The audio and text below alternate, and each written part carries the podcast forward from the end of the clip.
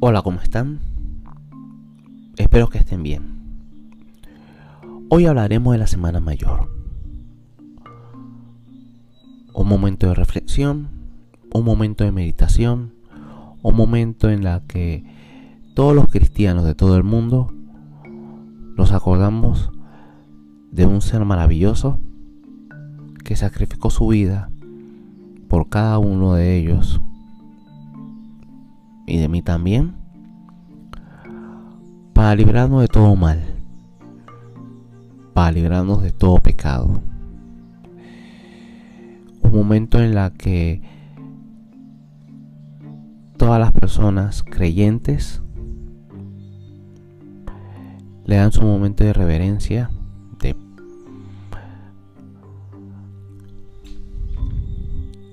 de honra, de alabanza y que también hacen algunas actividades en pos de él.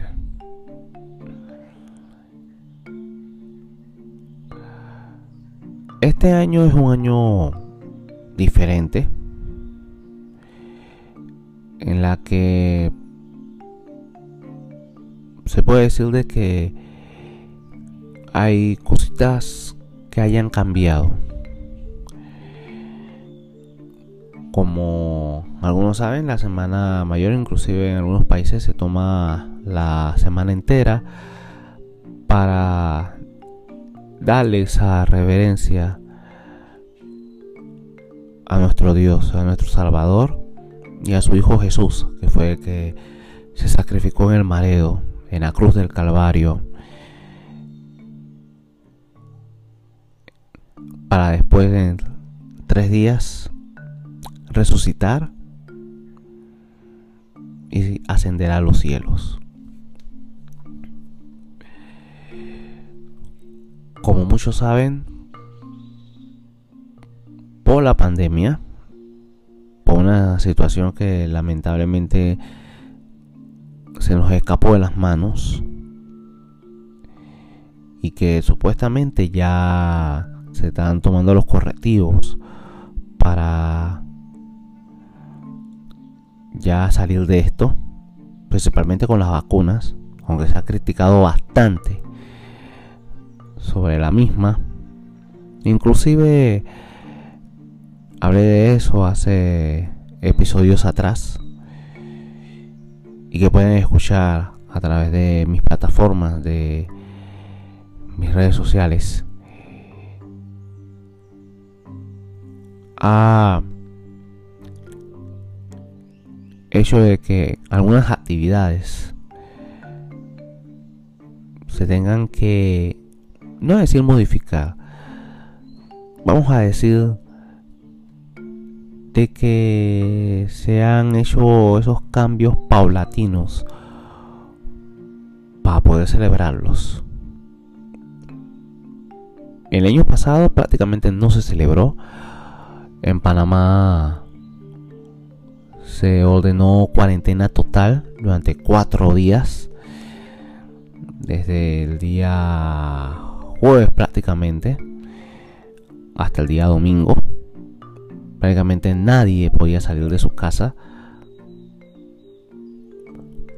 Y fue un momento complicado para muchos que no están acostumbrados a este tipo de acciones. Este año sí se va a celebrar de a poco lo que es estas actividades, principalmente el día cumbre que es el día viernes.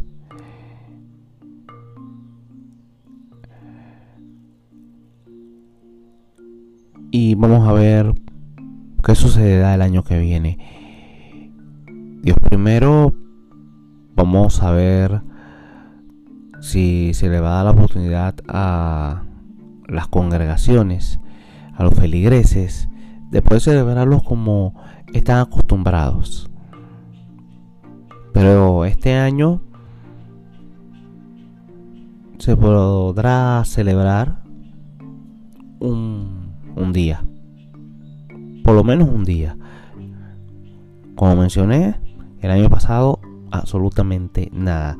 Prácticamente se tuvo que celebrar de sus casas. Eh, por modo web. Y vamos a decir de que fue una modalidad que era muy llamativa. Algo innovador. Pero para no perder la costumbre y no perder el día, se tomaron esas acciones. Y vamos a decir de que la tecnología también llegó a esas líderes.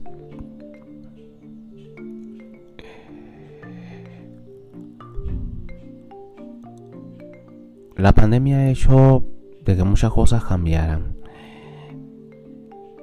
Algunas de manera permanente y otras temporalmente. Y esta es una de ellas. Vamos a ver qué sucede, pero exhorto a todas esas personas de que lo tomen con calma, de que se tomen ese momento para darle gracias a Dios por otro día, por otro año que nos da la oportunidad de vivir. Lamentablemente muchas personas han fallecido por esta situación del COVID-19 y que lamentablemente no podrán ver otro día más en su vida y han hecho que haya un vacío en sus familias.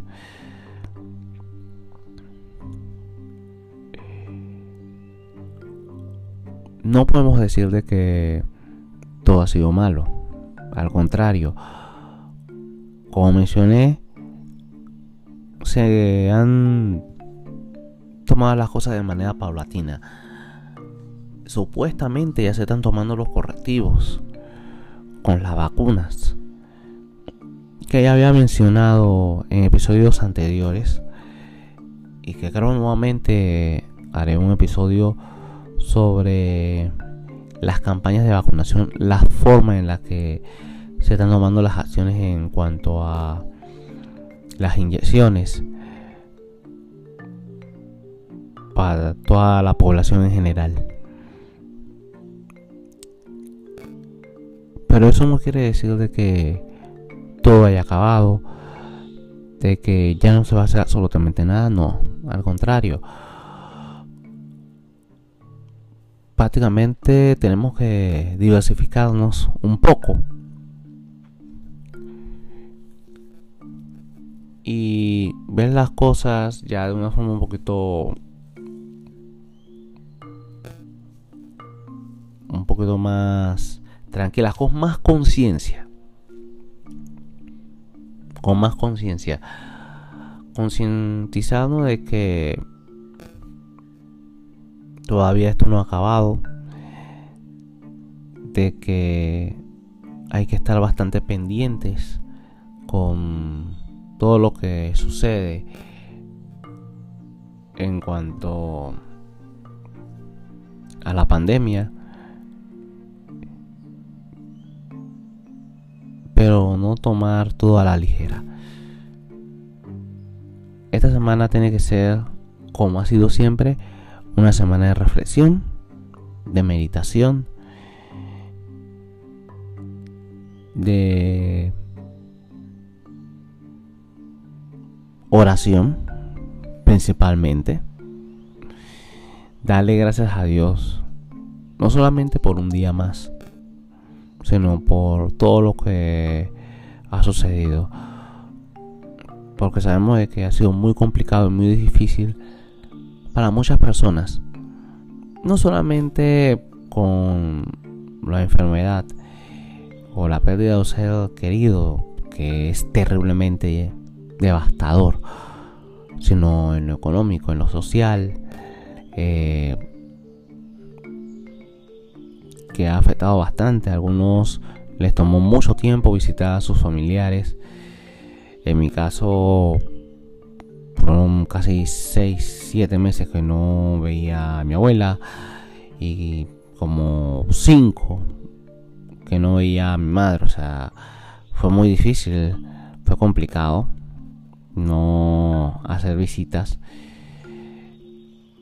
Pero ya se están tomando esas esas visitas no todos los días o una vez a la semana, sino de manera paulatina y tomando un nuevo patrón para por lo menos no perder la costumbre.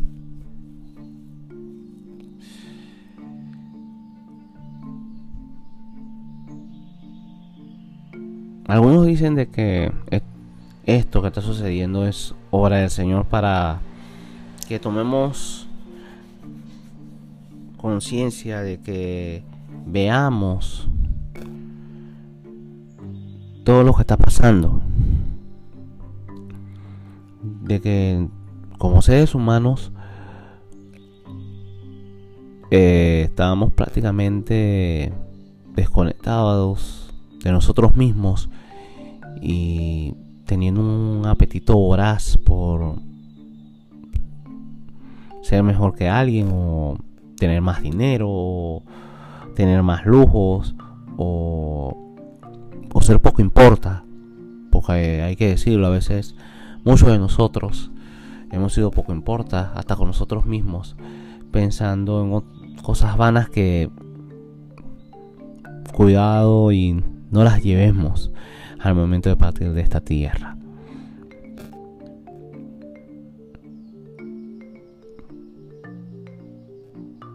Pero nada está perdido. Nada está perdido. Podemos cambiar, podemos reflexionar, podemos eh, hacer que las cosas cambien y que sean diferentes. Por eso digo de que pongamos más nuestras confianzas en Dios, en ese ser que, como dije al principio, a pesar de todo, Él nos ama, nos cuida, nos protege y que solamente lo que tenemos que hacer es hablar con Él. No solamente tener una oración en las mañanas y decir gracias Señor por todo lo que tú me das, bendíceme en todo momento y en todo lugar. Y cuídame en mi camino, amén. Sino hablar con Él. Levantarse de madrugada, doblar rodillas y hablar con Él y decirle, Dios mío, a pesar de todo, reconozco que he pecado, reconozco que no he sido una gran persona, o mejor dicho, una buena persona, porque grandes somos todos ante Él, somos maravillosos ante Él, pero no somos perfectos. Que a pesar de todas las dificultades que estamos pasando, siempre nos dé esa esperanza, que no perdamos la fe, que nos cuide, que sea nuestro guía y que sea su voluntad la que prevalezca, no la nuestra. Porque dice la palabra que no podemos dejarnos llevar por nuestra inteligencia, sino por la voluntad de Él o por nuestro razonamiento. Nosotros podemos pensar un millón de cosas, podemos querer un millón de cosas, pero si las cosas no se dan, por algo será, ¿no? Fue su voluntad, fue lo que él decidió y si lo decidió fue por el bien de cada uno de nosotros.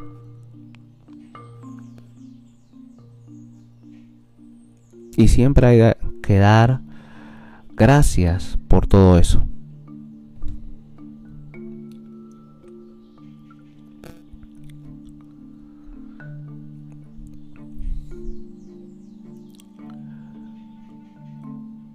No todo es malo, como dije. Y tenemos que ser bastante agradecidos con la vida. Porque a pesar de todo lo que está pasando, hemos podido salir adelante.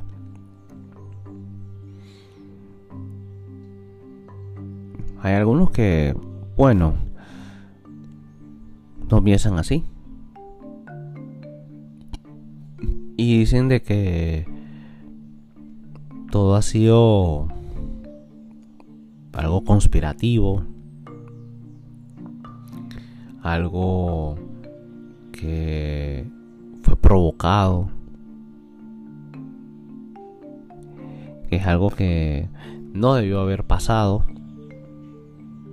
Y que es culpa nuestra, culpa de cada uno de nosotros. Pero les digo algo, no pienso que sea así. Claro que tenemos parte de culpa. No todo es eh, conspirativo ni nada por el estilo. Pero muchas cosas han sido por la voluntad de Dios. Y si fue su voluntad, hay que respetarla. Y hay que acatarla. Y hay que obedecer.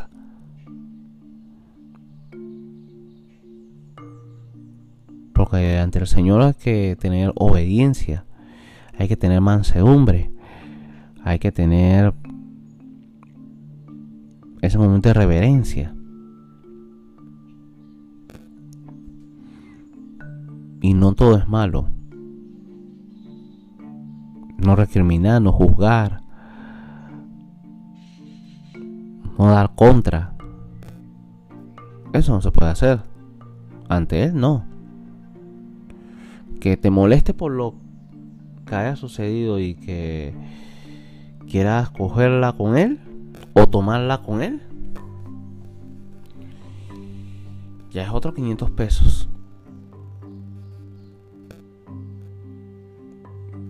Hay que seguir adelante. Hay que seguir adelante. Tómense estos días para conectarse con Dios y con ustedes mismos. Nada está perdido. Confiemos en Él y pongamos nuestra mirada en Él, hoy, mañana y siempre. Con esto me despido.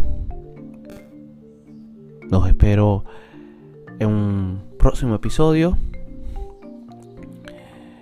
No dejen de escuchar esto en Spotify, en Anchor TV y en mis redes sociales y que el Señor me los bendiga enormemente. Saludos.